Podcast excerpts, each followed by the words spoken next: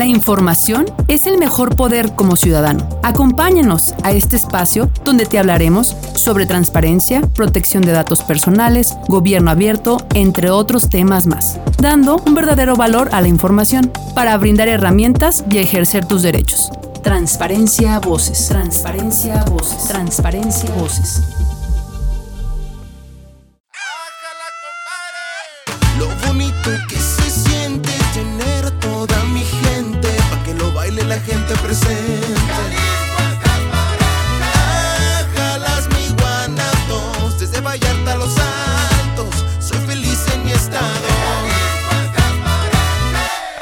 Compadre, ¿cómo la ve? 200 añitos. Hola, ¿qué tal? Bienvenidos a este nuevo episodio de Transparencia a Voces. Acabamos de escuchar a uno de los jingles participantes llamado Jalisco es transparente por el autor Juan Pablo Medina. Pues bueno, continuando con los temas de en los cuales estamos informando del quehacer del instituto, de las responsabilidades que tenemos, traemos un tema muy interesante. Anteriormente hablamos sobre la sesión del Pleno y en esta ocasión vamos a tocar este siguiente tema, Comité de Transparencia. Y para eso, antes que nada, vamos a darle la bienvenida a nuestro nuevo compañero que nos va a estar apoyando aquí con la conducción y él es José Alejandro Paz. Bienvenido, José. Muchas gracias, estimada Monse. Agradecido por la invitación a este podcast Transparencia Voces. Mi nombre es Alejandro Paz, tengo ya más de tres años en este instituto, concluyendo la carrera de abogado en la UDG y pues muchas gracias. Un gusto para, para, nosotros que nos acompañes aquí en la conducción. Vamos a estar alternando y pues bueno, que también nos compartas de tus conocimientos que has adquirido aquí a lo largo de estos tres años que has laborado y será un gusto tenerte aquí. Claro que sí, muchas gracias. Bueno, pues para el tema que tenemos el día de hoy nos acompaña la doctora Roselena Montaño González, quien es directora de jurídico y estuvo a cargo por un tiempo de la unidad de transparencia. Ella es abogada, maestra en Derecho Organizacional, Humano y doctora en Educación. Bienvenida, doctora. Muchas gracias, Monse. Honrada con, participar en tu, en tu podcast. Eh, agradezco la invitación y bueno, esperemos aportar aportar todo un poquito o mucho de lo que hemos aprendido en el trayecto de nuestra labor aquí en ITEI. Y seguro que sí será, doctora, porque tiene mucha experiencia en ello. También nos acompaña con nosotros el día de hoy Daniel Arana Aguilar, quien es coordinador de procesos normativos de este instituto y que es licenciado en Derecho. Bienvenido, Daniel.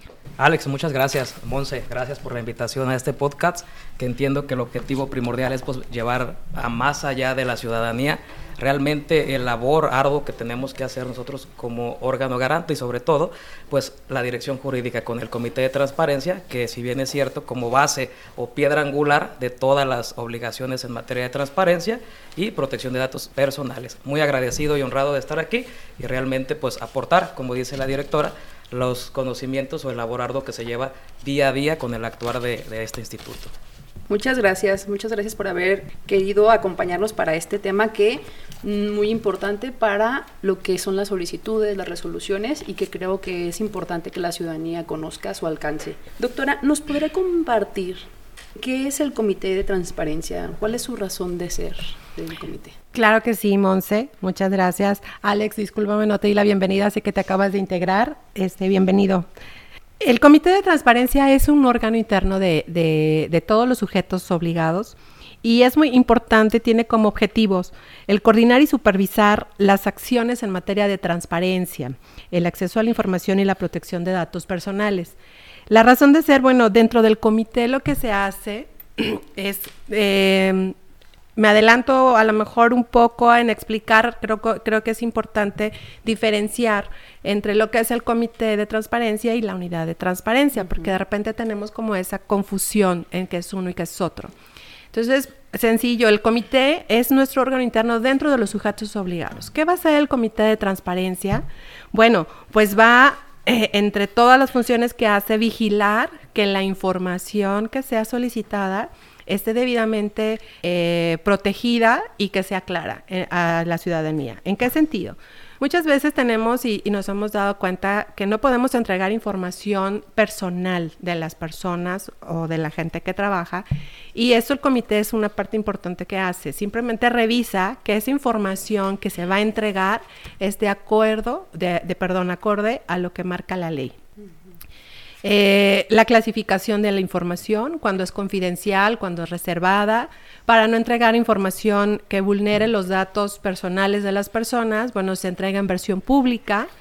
Eh, realmente el comité es el que hace la valoración de toda esta información. Es, importante aclarar que el comité es interno de los, sujetos obligados, a diferencia de la unidad de transparencia, que es la que atiende al público en general. Entonces, el público en general, abierto, lo que es externo, eh, llega la solicitud de transparencia a través de la unidad y una vez que la unidad revisa si ah, es un, a lo mejor está incompleta, a lo mejor tiene datos personales, comunica al comité para que el comité, que es un órgano colegiado, valide esa información que se va a entregar. Ahorita que está comentando, eh, doctora, esta cuestión vendría siendo como un filtro. O sea, las unidades de transparencia no se manejan solas, podría decirse, ¿no? Recolectan la información que se está solicitando y ellos ya se encargan de, de publicitarla, pero muchas veces hay información que sí requiere eh, una inspección de que no incumpla con lo que dice la ley, que no daña a otras personas, y vendría siendo como un filtro el comité.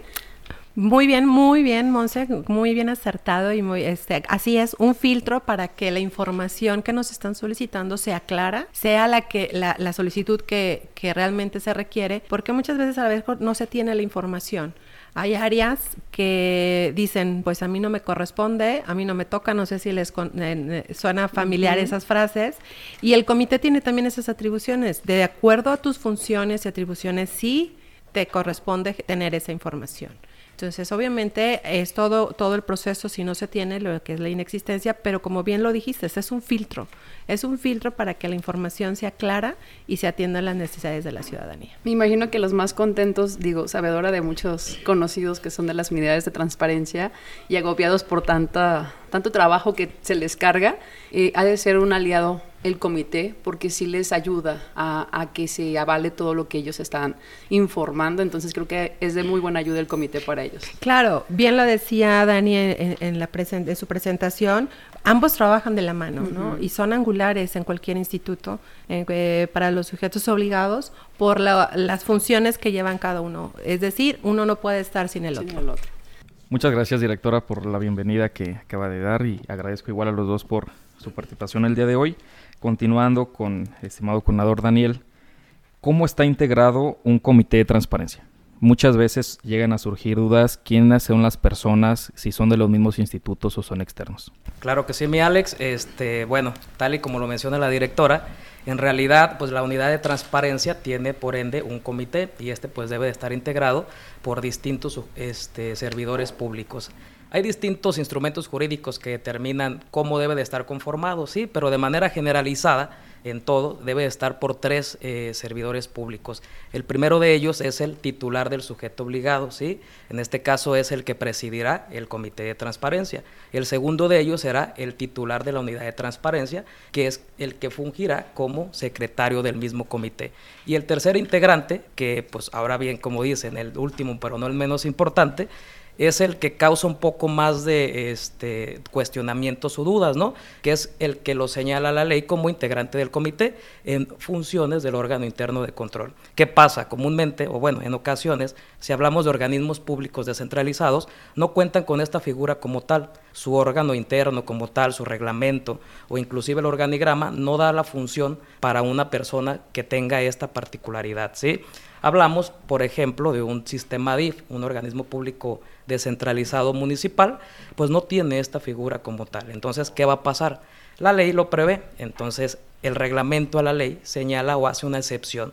En dado caso de no contar con esta figura como tal, que es el órgano interno de control, a través del titular del sujeto obligado, que es el que preside el mismo, podrá delegar la facultad al del área administrativa, ¿sí? Vámonos en paso por paso tiene la función cada una distinta. Reitero, el primer espacio es para el titular del sujeto obligado.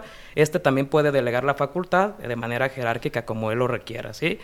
El segundo, que es el titular, obviamente este es el que va a hacer la función de la unidad de transparencia. Y el tercero, reiterando el tema, es del del órgano interno de control en funciones de integrante del comité. En dado caso de no contar con uno como tal, como ya lo señalo, será el titular del área administrativa o jurídica. Entonces es importante señalar y verificar que esté debidamente integrado. Les, les platico en base a nuestro actuar del día a día, nos mandan señalar nombramientos de personas que son este, pues no afines a esta área, entonces nuestro actuar es requerir al titular, en este caso al Comité de Transparencia, para que haga las verificaciones y analice el debido cumplimiento pues que la ley prevé. Esto para que el funcionamiento del mismo esté debidamente integrado y previamente nosotros hacerle su respectivo reconocimiento formal. Muy, muy interesante y creo que es importante el destacar que en muchas ocasiones se contempla que el de la unidad de transparencia como si fuera el presidente del comité de transparencia.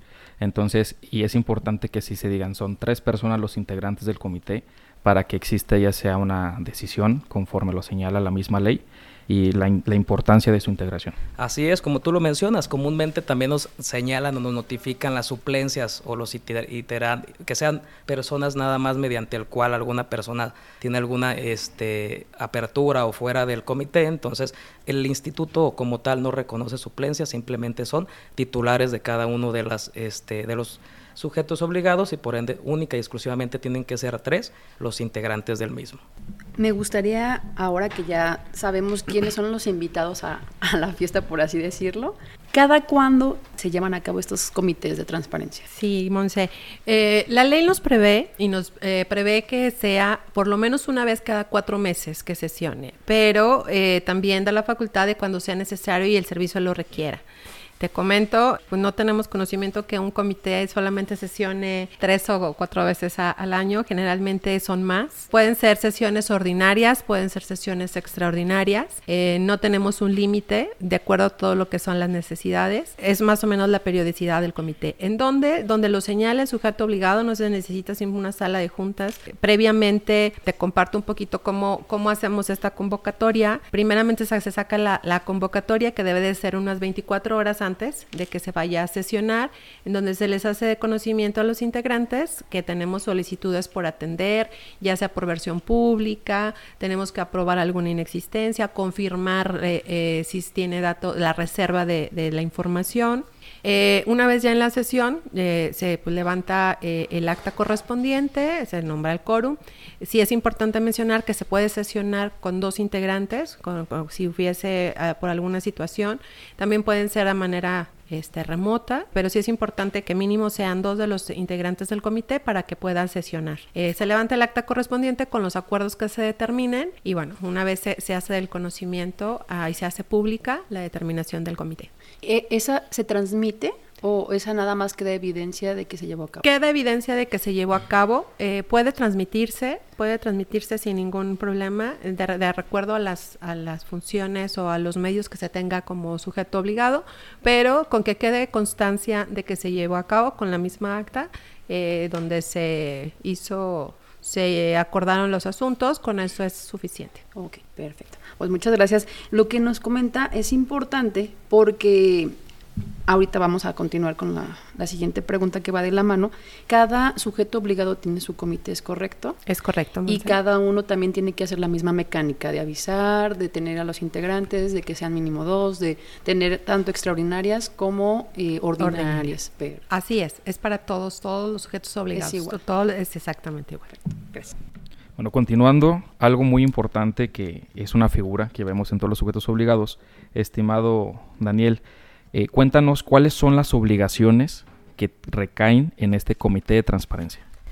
Claro que sí, mi Alex, como lo dice la directora, pues realmente las sesiones como tal, pues llevan a cabo algunas, más que obligaciones, consideraría yo que las, el Comité de Transparencia tiene atribuciones, ¿no? Y están contempladas, pues en la Ley de Transparencia Local, para ser específico en el artículo 30, derivan este, realmente 22 este, fracciones que habla de las atribuciones que tiene. O sea, seríamos un sinfín de, de atribuciones que tiene el comité. Quiero rescatar, muy importante, una de las primordiales que es, pues la debida clasificación de la información. Cuando la unidad de transparencia o el titular recibe una solicitud y este por sí mismo este, tiene algunas dudas o inclusive desconoce cómo llevarlo a cabo, pues será el comité de transparencia quien a través de su mayoría de votos realice este, la debida clasificación de la información, así como llevar a cabo las versiones públicas, inclusive el comité también a través de, su integración podrá desarrollar actividades para todos los este, integrantes del sujeto obligado, como áreas administrativas, unidades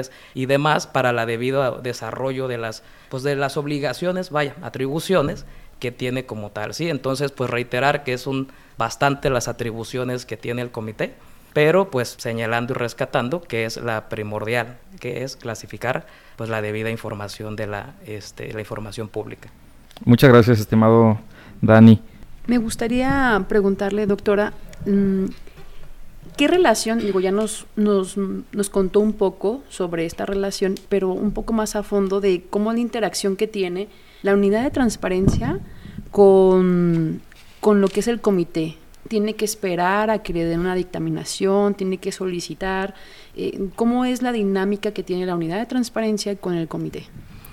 Sí, Monse. Como te comentaba, eh, el, nos llega una solicitud, voy a poner como un caso práctico eh, para poder ser más explícita. Cuando nos llega alguna solicitud de información, cualquier ciudadano tiene ese derecho a acceso a la información.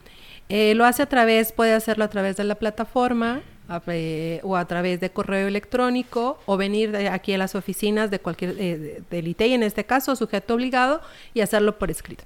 La recibe la unidad de transparencia. La unidad de transparencia lo que tiene es que eh, tiene que revisar qué información, determinar qué área es competente para dar la respuesta, hacer todas estas gestiones para que la información sea entregada.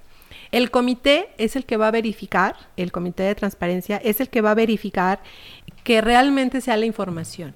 Eh, vamos a poner un ejemplo. Me piden los recibos de nómina de un servidor público. En un recibo de nómina sabemos que tiene datos confidenciales, datos personales que no pueden ser públicos. Entonces lo que hacemos es, se hace una versión pública del documento, se avisa al comité para que el comité valide que realmente se está entregando la información, que realmente el dato personal está testado y se entregue la, la, información debida. Entonces, valida, es una relación, una sinergia que tienen que tener ambos para que podamos realmente darle eh, la información a la sociedad, a, la persona que realmente está interesado. Pongo un ejemplo muy sencillo porque puede ser cualquier situación de cualquier información, ¿no? E, eso es lo que hace lo que es el comité, esa es la sinergia que tiene que ver. Eh, bien lo decía Daniel, eh, tiene que validar esa información. ¿En qué sentido? En el que dé certeza que estamos entregando la información completa y que no estamos vulnerando ningún derecho de los ciudadanos. Sí, básicamente es, como lo habíamos dicho, el filtro y como avalar, avalar lo que se estaba manejando. Así es. Perfecto. Esa es una pregunta, considero importante, ya que se da que eh, surgen dudas con las nuevas integraciones o las personas que se integran a un sujeto obligado. Estimado Daniel, ¿cómo un sujeto obligado da a conocer su comité de transparencia?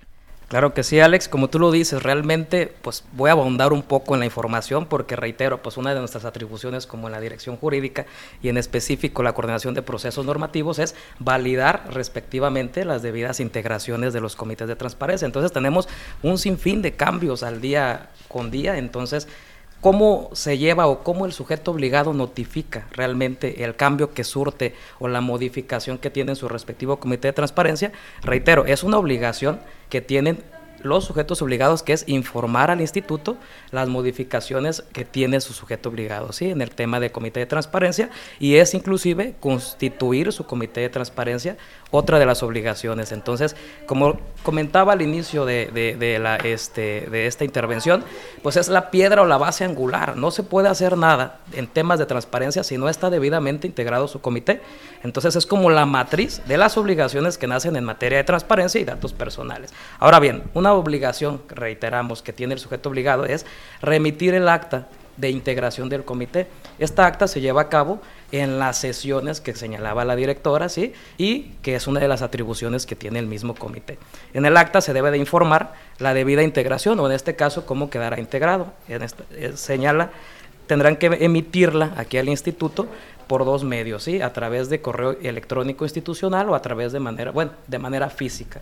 En el mismo debe de acompañar en su acta de integración los nombramientos vigentes de cada uno de los integrantes.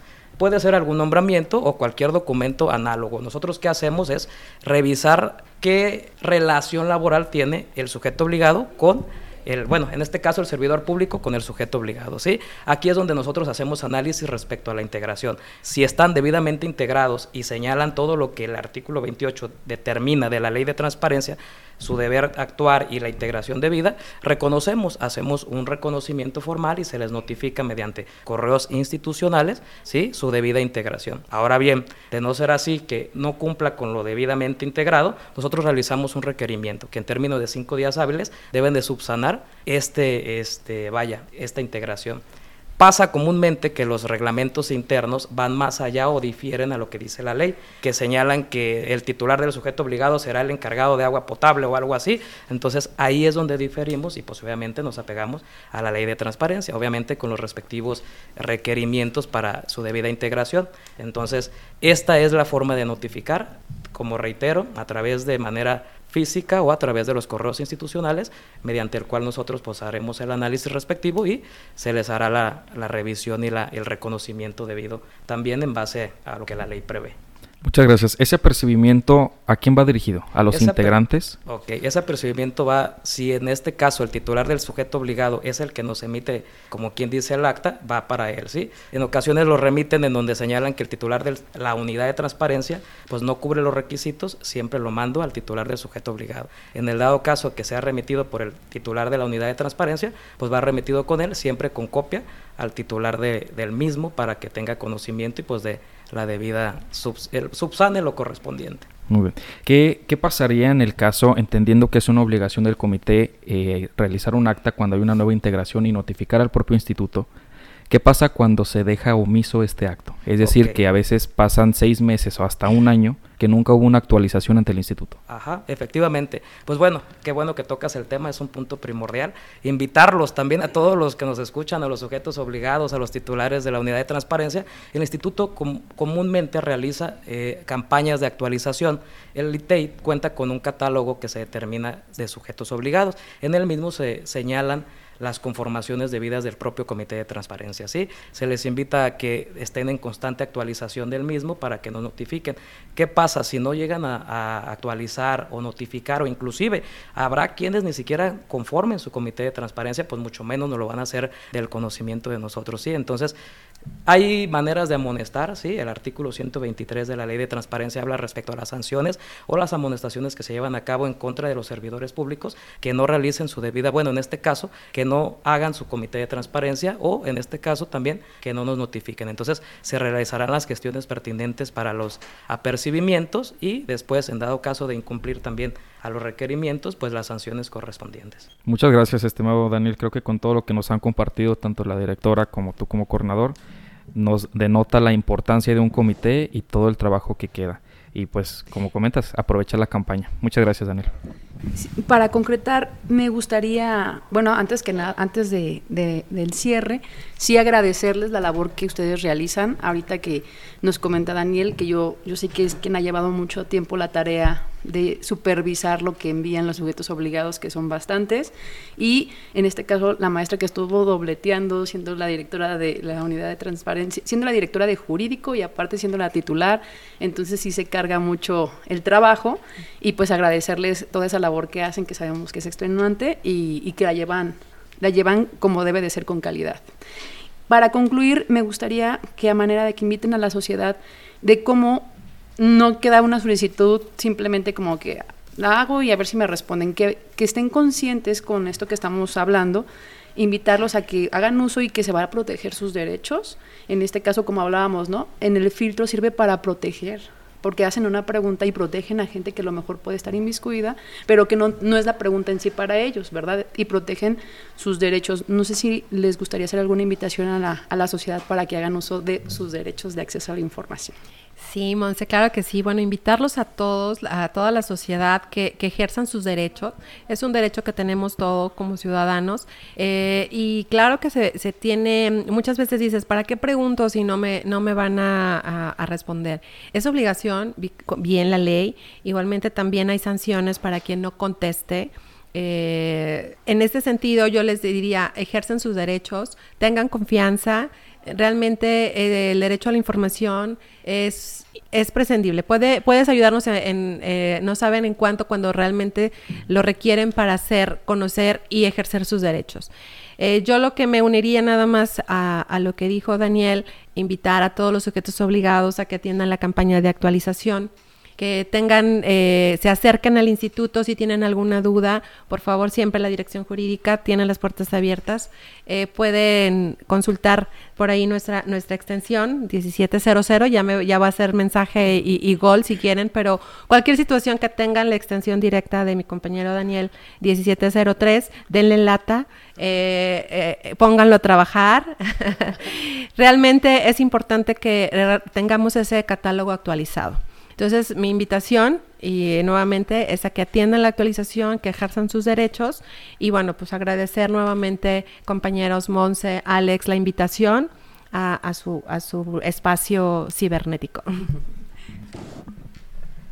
Bueno, sumarme a la invitación que hace la directora a toda la ciudadanía en general y asimismo, pues pónganme a trabajar, como señala. O sea, tengan la consideración de que siempre nosotros estamos velando el interés superior del de, derecho de acceso a la información y sobre todo, pues, al análisis correspondiente para que todos los comités estén debidamente integrados, tengan la seguridad de que cada que se presenten ustedes como ciudadanos, es, eh, alguna unidad de transparencia como tal, pues está su comité debidamente conformado porque nosotros previamente ya hicimos el análisis respectivo y por ende, pues ya están actuando o llevando a cabo esa solicitud, pues debidamente en la integración de cada uno de los comités. Reiterar, sumarme a la campaña para que ustedes puedan actualizar y pues nosotros tener un mayor énfasis al respectivo de cada uno de los titulares de los sujetos obligados y pues por ende llevar este, la estructura debidamente en donde nosotros, ITEI, como órgano garante, pues tenga la comunicación directa con cada uno de los 613 sujetos obligados que cuenta el Instituto de Transparencia y el Estado de, de Jalisco. Agradecer y multicitadamente el tema de la invitación para que los radioescuchas, las plataformas y todas las eh, personas que hoy en día pues son distintos, ya más allá del periódico, más allá de, de, temas este, de lectura, pues son auditivas, ¿no? O sea, plataformas, el iOS, eh, temas de Android, que puedan escuchar y acercarse a este tipo de, de, de podcast que el, el ITEI pone a disposición de toda la ciudadanía. Muy importante rescatar que pues bajo estas actividades pues podemos llegar más allá a las eh, escuchantes, a todos los jóvenes que hoy en día pues quizás estamos un poco ajenos a temas de transparencia, pues que al escuchar esto que sea de manera dinámica, que el ITI se compromete siempre pues a llevar más allá del tema del derecho de acceso a la información. Muchas gracias a ustedes y pues a todos los que nos escuchan. Pues gracias que nos acompañaron. Alejandro, pues bienvenido. Eh, de ahora en adelante, pues nos, estás, nos estarás acompañando como, como conductor. Te damos la calurosa bienvenida y pues que nos sigas compartiendo también de tus conocimientos eh, en cada entrevista. Muchas gracias, estimada Monse, y gracias también a los invitados de hoy y reiterarles este espacio es de todos. Y bueno, los queremos invitar a que nos sigan a través de nuestras redes sociales. Ya estamos también por TikTok para que nos sigan. Y bueno, los seguimos sorprendiendo con más temas sobre el quehacer del instituto. Hasta luego. Navega y descubre más información a través de itei.org.mx.